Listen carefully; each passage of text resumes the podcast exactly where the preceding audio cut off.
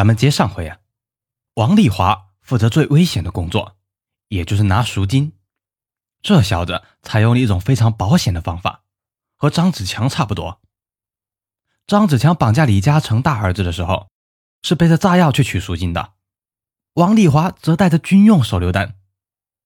他曾经告诉人质家属：“我带着手榴弹来拿赎金，这种手榴弹是松发的，我手一松就爆炸。”最多只需要一两秒，警察一靠近，我就松手，一起炸死。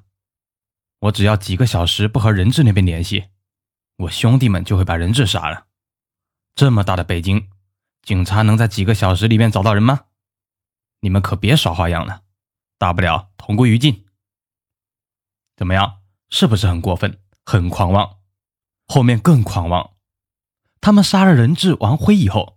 竟然还往被害人家里打电话，再给一百万，我就告诉你们埋尸地点。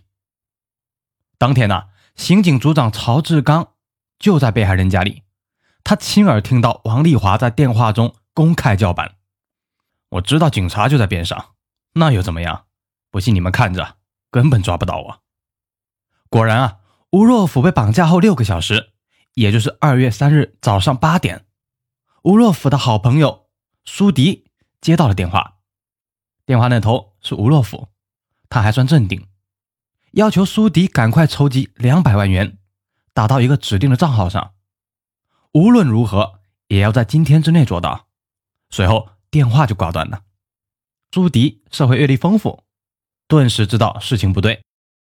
电话断了以后呢，苏迪一面筹钱一面报警，没想到啊，下午十三点，一个陌生男人。也就是王丽华，他打电话给苏迪，询问两百万准备的怎么样了。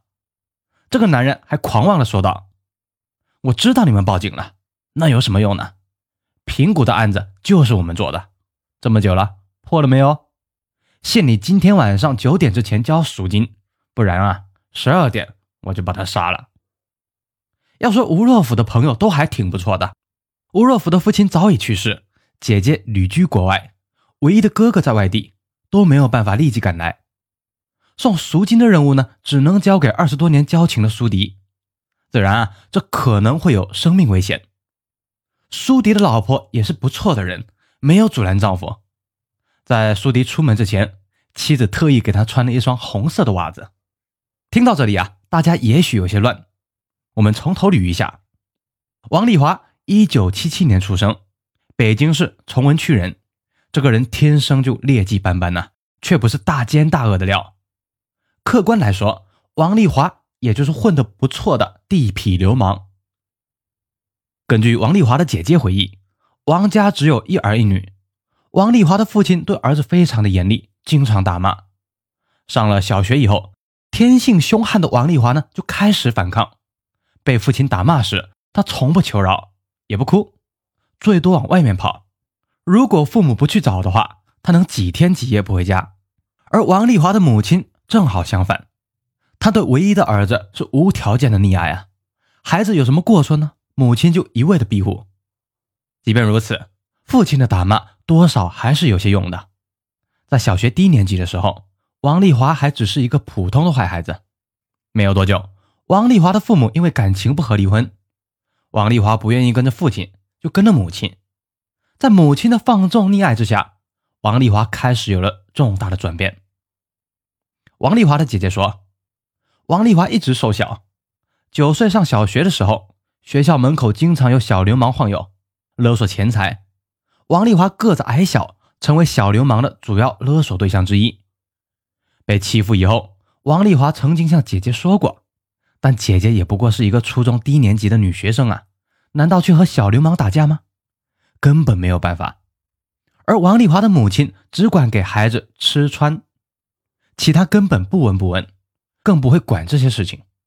于是王丽华只能自己想办法解决。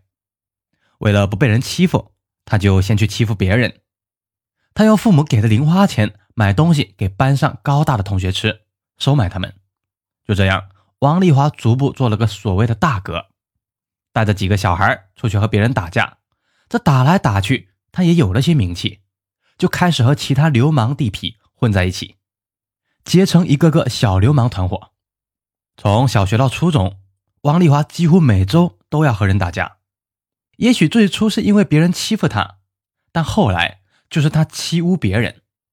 他欺负的人和打伤的人，比他之前受的多的百倍。王丽华的姐姐回忆啊，那几个月她基本上天天带伤回家，不是这里破了就是那里破了。有一次头上还砸了个大口子，住了好几天院。孩子变坏了，母亲熟视无睹，听之任之。于是啊，初中的时候，王丽华就成为了每个月都必须进公安局的小混混，打架、勒索、抢劫、盗窃，什么都做。有时候打架甚至动刀子。姐姐还回忆啊。王丽华在我们家那一带混出名了，警察老来找他。在我的印象里，王丽华天天被警察找。王丽华不说出几个案子的话，就不能回家。最多的一天，王丽华去派出所就去了五次。我记得他当时活得特别痛苦。如果他和警察说出了一些事情，肯定会被同道的人打；但是不说的话，警察又总找他。在警察和小混混的夹缝中，王丽华越走越坏。那整天打架还能学习吗？成绩自然是好不了了。初中还没毕业啊，王丽华就读不下去了，自己离开了学校。一次将人打伤之后，王丽华被抓进看守所，关了几个月。因为年龄太小啊，后来免于起诉，将王丽华释放。无可奈何的母亲和刚刚工作的姐姐反复商量着应该怎么办。姐姐自作聪明的说：“我们是管不了他。”他现在整天把我们两个人气得受不了了，把周边邻居祸害的不轻，警察隔三差五上门，这样下去怎么了得啊？我看干脆把他送到攻读学校去吧，让政府管管他。管好了，我们要感谢政府；就算管不好吧，他在攻读学校也不能和以前那些流氓朋友来往了，肯定是有好处的。母亲呢，就听了姐姐的话，将王丽华送到了攻读学校。这下子。可就犯了个大错了。很多人天真的认为，国家的看守所、劳教所、少管所、监狱可以让人学好，这绝对是大笑话。人是不怎么会变的。看守所、监狱只能让一些理智的人为了避免付出更大的代价不去犯罪。真正的坏人呢，这些地方对他是毫无作用的。所谓的攻读学校、少管所。